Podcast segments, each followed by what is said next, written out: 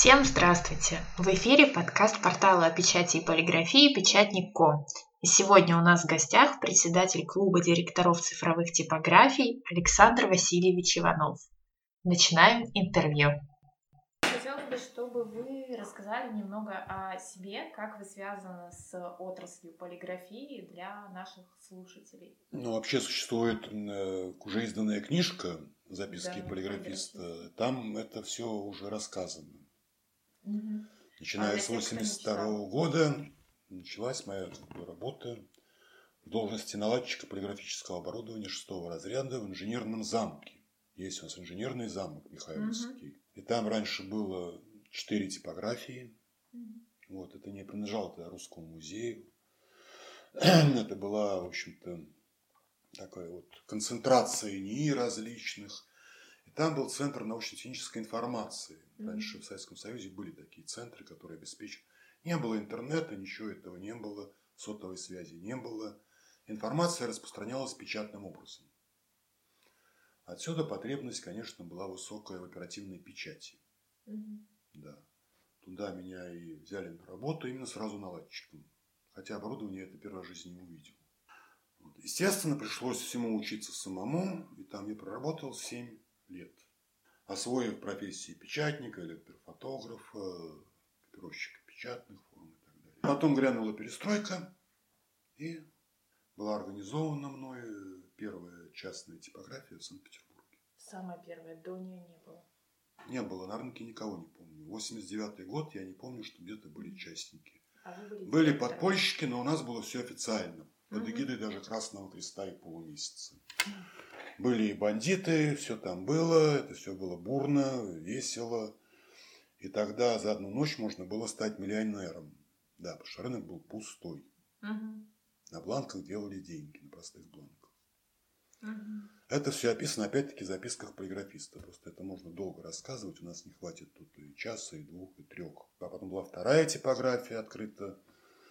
Одна была на первой офсетной фабрике на улице Мира, дом 3. Вторая была на Ковенском переулке. Потом закрыли на Мир и переехали на Ковенский. Одна из типографий до сих пор работает, но она там другие владельцы. И насколько успешно сейчас она? Я не знаю, как успешно, потому что у меня с ними не очень М. от хорошие отношения, поскольку эта типография была у меня, ну, не отобрана, но вообще отобрана, да. И таким образом я попал в политехнический университет, Мгм. Я уже строил совершенно другую типографию, другую типу. Вузовская. да. Но она, нет, она работает, на, работала на рынок. А, на рынок работала. Это было изначально стартовое. Сейчас я вот заканчиваю вторую часть записок, там уже политех. И там уже все это прописано. Это изначально была концепция работы государственной вузовской типографии с привлечением сторонних заказчиков на рынок. Что сам любой университет э, выпускает мало литературы. И покупать огромное количество оборудования для того, чтобы просто издавать 100 книжек в год малым тиражом, Да. это бред. И здесь ты еще раз прав Милуа, насколько это нерентабельно. Поэтому, конечно же, была эта концепция, концепция, значит, именно типографии на рынок. Это все было внедрено в политехе, развито. И, забегая как бы вперед, могу сказать, что в 12-13 годах объем внешних заказчиков составлял 70%. А, соответственно, были отдельно отстроенные бухгалтерские процессы, был свой лицевой счет. Этот опыт до сих пор никто не повторил. Мгм. Даже в Москве, что бы мы ни говорили там.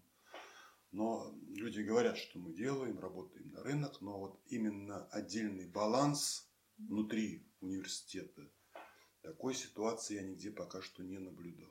А про клуб цифровиков ваш расскажите. Клуб директоров цифровых типографий. Какая у него изначально была цель вообще? Когда вы его создали? И вы ли единолично его создали? или Ну, мысль была первая у меня, но поскольку я знал и Максима Робертовича Румянцева, и многих других коллег, то их и пригласили мы впервые в политех. Там была первая встреча. Мгм. Почему? Потому что политех купил тогда цифровую печатную машину. Айджин – это промышленная цифровая печать, Xerox. Была инсталляция, приезжали высокие гости из Москвы, вице-губернатор, все это было специально организовано. Была также куплена цифровая значит, печатная машина Book Factory, фабрика цифровой печати, которая на черно-белом варианте сразу пускала книжку с файла. И, собственно говоря, тогда и возникли проблемы. Было ясно, что, например, обслуживание этой цифровой печатной машины и других других, там совершил контракт покликовый, и это не совсем ну, такая ситуация рыночная, потому что поставщик тебе диктует цены. Более того, поставщик как бы доминирует, потому что оборудование ты покупаешь, например, конкретной компании, твоего же Xerox. Конкретно чернила. Конкретно, значит, тонер, конкретно все это. И мы всерьез были обеспокоены тем, что вот завтра, вот сегодня у тебя клик стоит 2 рубля 20 копеек, завтра поставщику захотелось денег больше. И он вдруг начинает стоить 3 рубля. Чтобы как-то противостоять этой ситуации, мы договорились на первом собрании клуба директоров цифровых типографий, он был так назван, цифровиков, что мы вот начинаем эти интеграционные процессы объединительные, чтобы нам совместно противостоять, потому что одно дело поставщик имеет дело с конкретной типографией. Другое дело это 20 типографий, которые вдруг завтра скажут, слушайте, ребята, вот нас не устраивает ваша политика, мы готовы, мы будем добиваться своих целей. И, собственно говоря, что и произошло буквально через год. Впервые клуб собрался, если мне память не изменяет, в девятом-десятом году, точнее в десятом, скорее всего, да. Буквально через полгода мы пригласили на заседание, выступила одна из типографий, который использовал оборудование Hewlett Packard HP. У них были претензии. Мы пригласили HP. Вторая встреча прошла уже в Любавиче на Большом Самсонинском. Это было странно наблюдать. Пришла Ниса, пришел HP, и они убежали с этой встречи. Это такой батл, да? Был? Батл был. Вот это был батл, да. Потому что стал яркий такой, значит, бизнесмен, обрушился на них, они там стали кричать они убежали. Да, это был первый батл, это уже как-то напрягло вот всю ситуацию. И немножко поставщики оборудования, видимо, задумались. Там, конечно, принимал активное участие Xerox, Леонид Коновалов, принимал также активное участие позже уже Canon, Олег Васильев, да. В первое же время, в первые там 2-3 года, мы э, организовали две поездки в Финляндию. Мы изучали опыт работы финских цифровых полиграфистов. В этом нам помогало торговое представительство Российской Федерации в Хельсинки, которое организовало для нас встречу с Ассоциацией финских полиграфистов. Ассоциация уже финских полиграфистов организовала значит, нам посещение финских типографий. Мы были поражены тогда, как сейчас помню, большому репертуару поставщиков. Там нет одного ксерокса. Там чего только нет. Вот одна типография, но три разных бренда. Нас немного ездило, и Милуа ездил, и Румянцев ездил человек 15-20 мы как-то вот так. Вторая поездка была уже с помощью Кэнона организована. И, в общем-то, потом был перерыв. Потом был перерыв в деятельности клуба, там 2-3 года, может быть, 4. Вот потом пошли уже регулярные встречи клуба ежегодные. Сейчас они приняли традиционный формат, это январь-февраль месяц. Ежегодное заседание клуба директоров цифровых типографий. Плюс мы стали практиковать, вот уже год три, мы реанимировали практику с Финляндией, только в другом ракурсе. Мы стали ездить с поставщиками, правда, с помощью их. Они выступали частично спонсорами. Другие страны Евросоюза. Первая поездка была в Рига, Латвия. Тогда же родилась идея, я ее пролоббировал, это была, собственно говоря, моя идея, подписывать меморандум о сотрудничестве с ассоциациями других стран. Первый меморандум о сотрудничестве был подписан на английском и русском языках. Ассоциации полиграфистов Латвии в Риге. И это было такое начало, интересное начало, потому что нам было интересно смотреть, как развивается а полиграфия там. Что в себе заключал этот меморандум?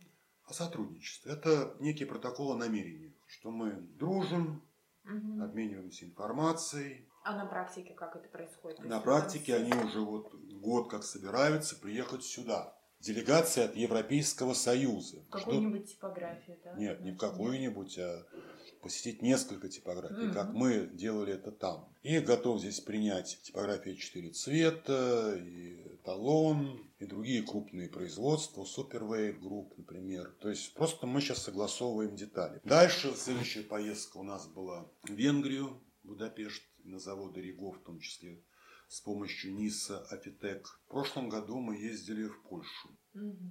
с помощью AirPrint, опять-таки. Что, ну, что такое помощь поставщика? Каждый член клуба платит сам за проживание, перелет, ну и питание. Поставщик организует трансфер, как правило, какие-то там званые ужины и программы. Угу. Деловой и культурный. В принципе, средняя поездка обходится члену клуба там 50 тысяч рублей. Мы в каждой поездке подписываем меморандум о сотрудничестве. Эти поездки несут в себе такой как бы сакральный смысл, потому что в то время как наверху политики спорят о том, где там США, там да, Европа, да, да. мы просто рисуем свои бизнес-концепции. Мы дружим. Польша нас очень сильно поразила в прошлом году. Польша настолько теплый прием. Угу. Все показали. И поразило, как поляки работают.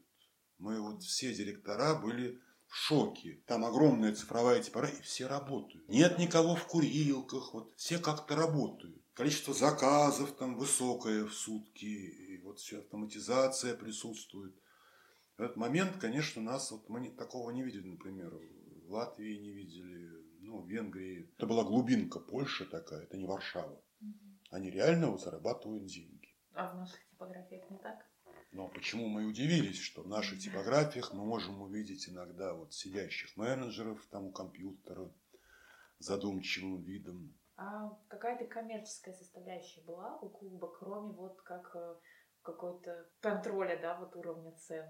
Еще что-то было? Типа, мы будем звать поставщиков, они будут нам... Ну, поставщики нам помогали немножко, как я сказал, уже в поездках. Поездки. Иногда спонсировали чуть-чуть там кофе-брейки на заседаниях. У нас есть принципиальная позиция, что у нас нет членских взносов. Членство в клубе является добровольным. Mm-hmm. И мы не ставим перед собой цели извлекать какую-то прибыль. Шли разговоры о монетизации, все это, но все прекрасно мы понимаем, что не то время.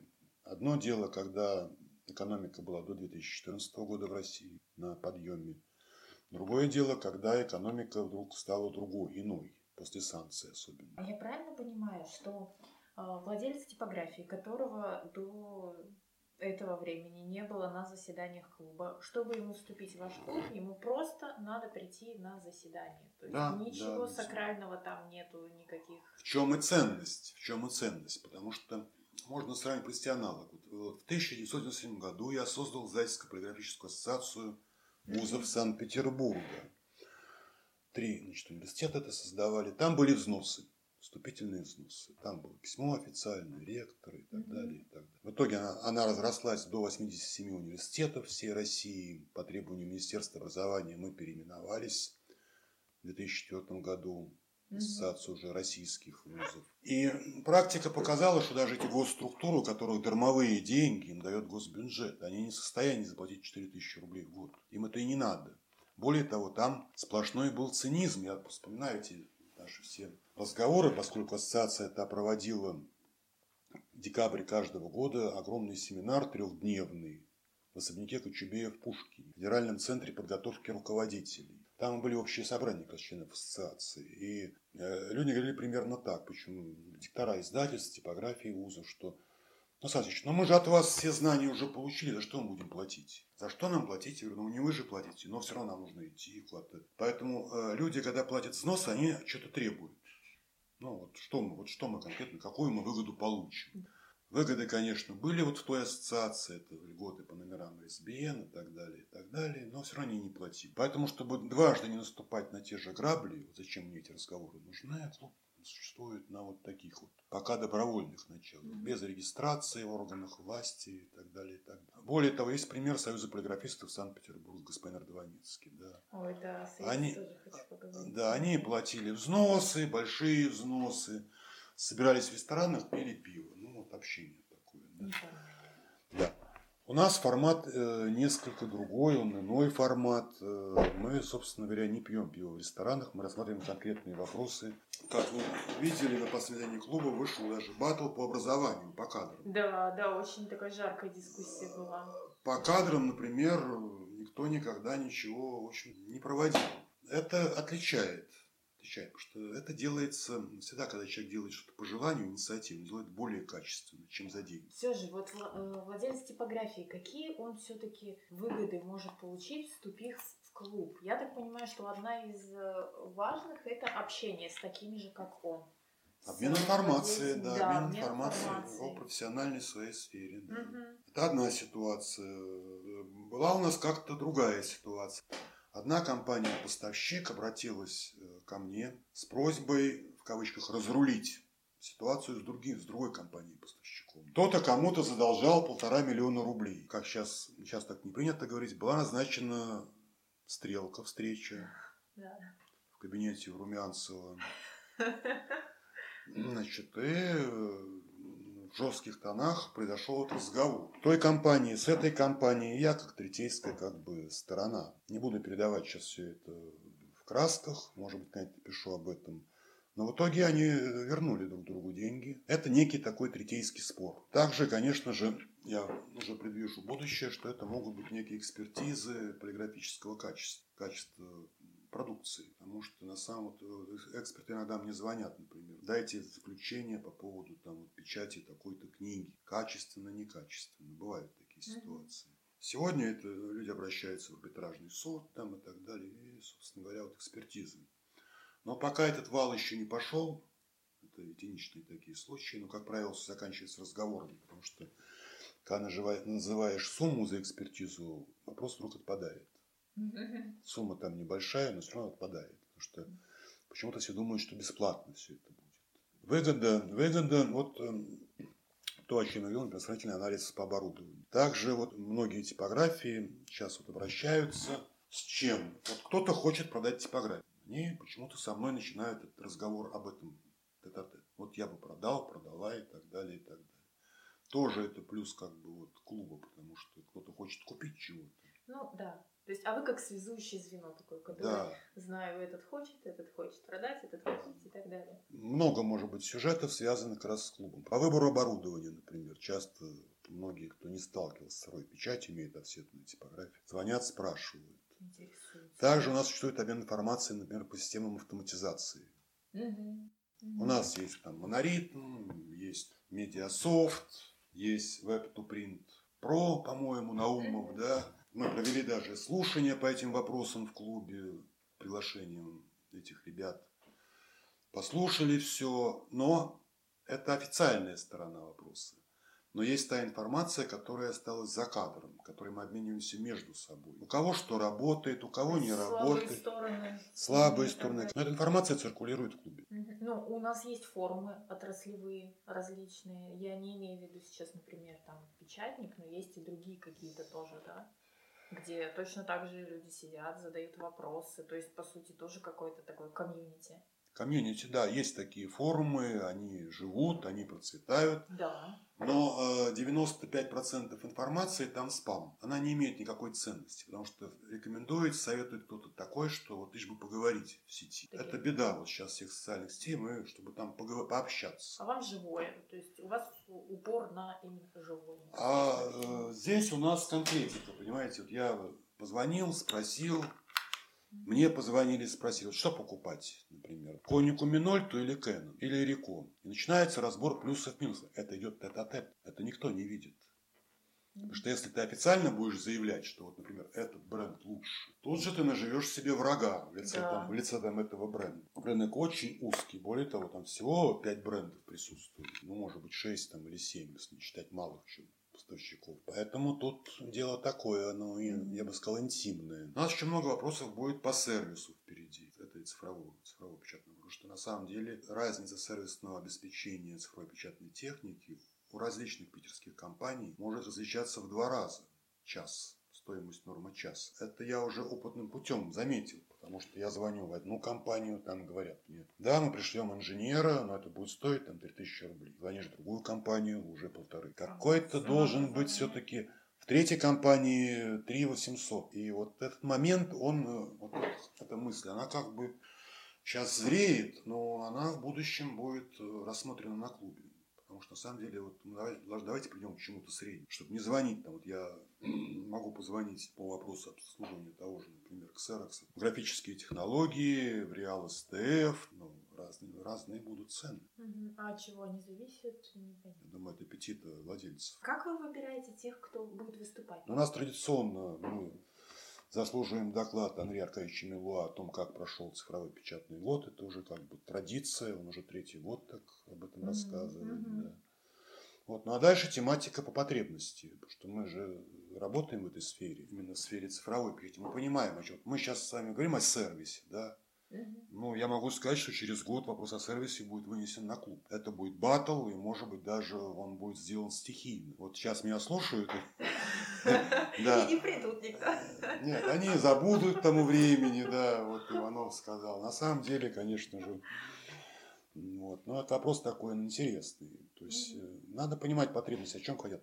Вопрос по кадрам, он никогда никем, собственно говоря. А как вы поняли, что он актуален? Что вы, вы а, вот перед... Поступают звонки.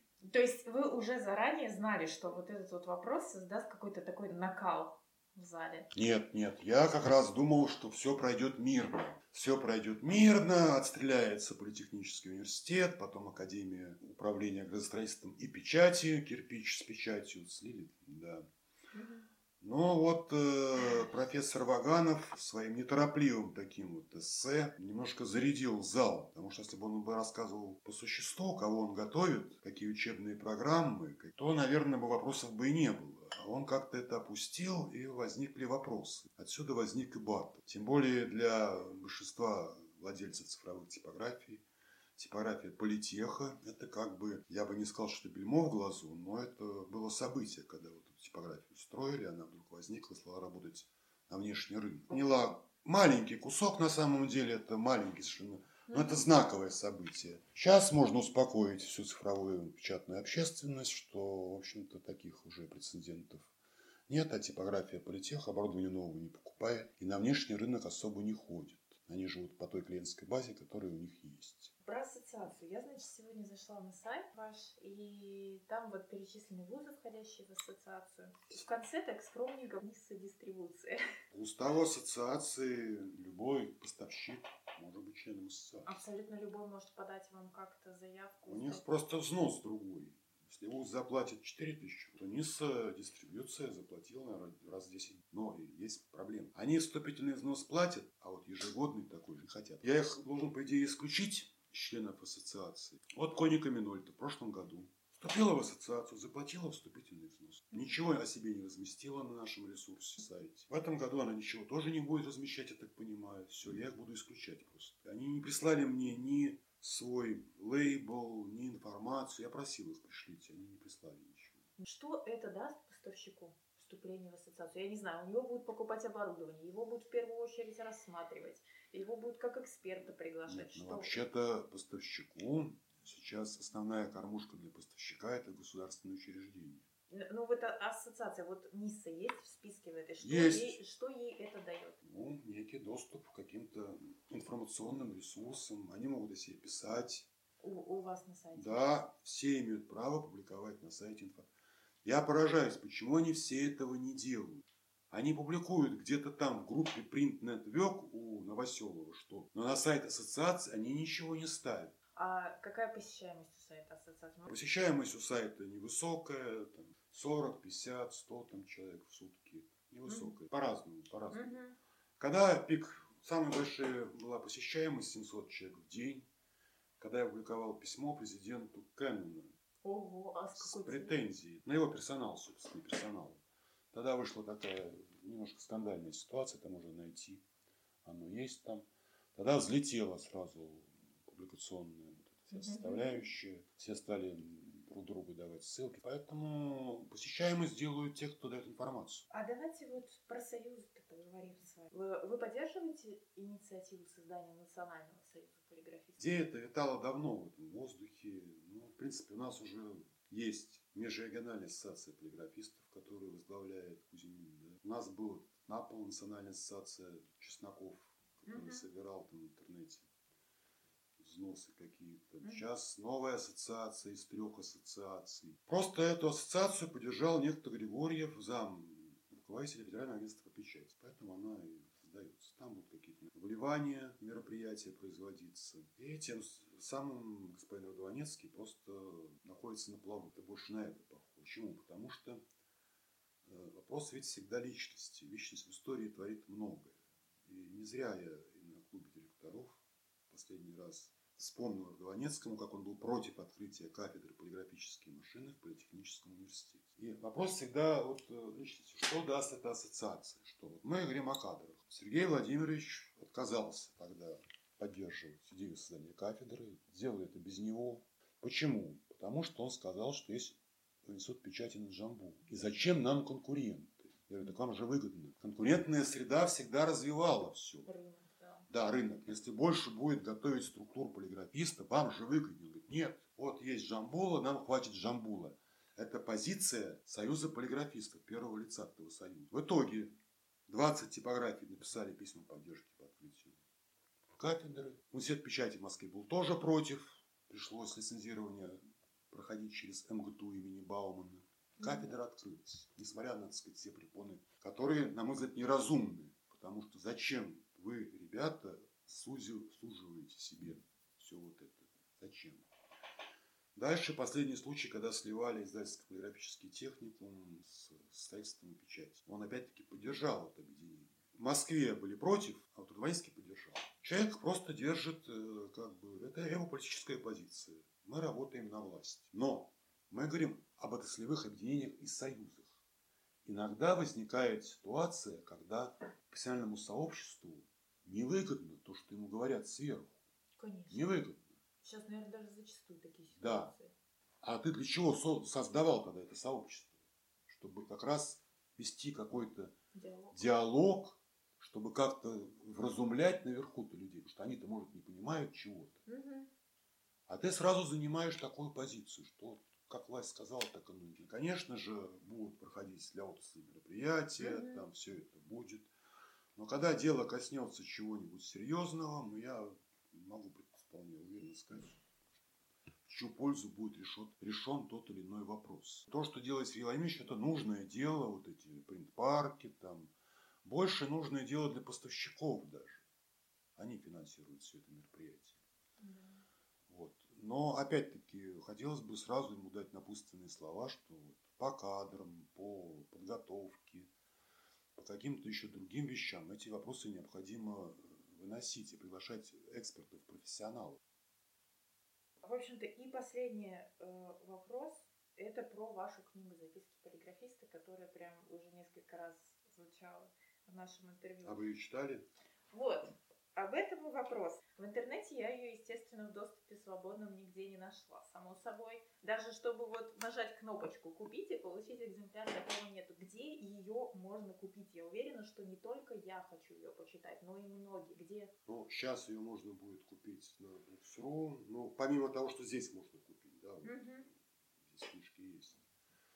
Это мы заявили буквоед, и Буксру, и сейчас это как-то дело пойдет. Потому что на самом деле, когда эта книга вышла, она была на выставке книжной, Петербургский книжный салон Мгм. представлена, анонсирована как основа печатного дела, не вызвала какого-то притока клиентов. Там купили, конечно, штук там 20. Ну, хорошо. Но больше всего купила через Facebook. Вы не поверите, Ирина, но июнь месяц, июль, Мгм. мы с Анастасией каждую неделю уходили на почту Я отсылать прям- эти книги по всей стране. Здорово. Наибольший парадокс у меня вызвало письмо из Казахстана, который подгрузил, попросил в Москве в сентябре отгрузить ему тираж 50 штук. Но пришлось обратиться в московскую дружественную нам типографию, где цены нормальные, значит, отпечатали, ему, значит, мы отгрузили. Я даже там не присутствовал. Мгм. Доставка привезла, я его спросил, а зачем вам это надо? Мы даже не знакомы с ним. Я его не знаю. Мгм. Он говорит, а вы очень верно описали ту эпоху. Я раздам студентам, чтобы они изучали. Вот такой подвижник. Мы очень надеемся, что вам понравился наш новый формат. Ждем с нетерпением от вас отзывов, пожеланий, предложений. Всем спасибо.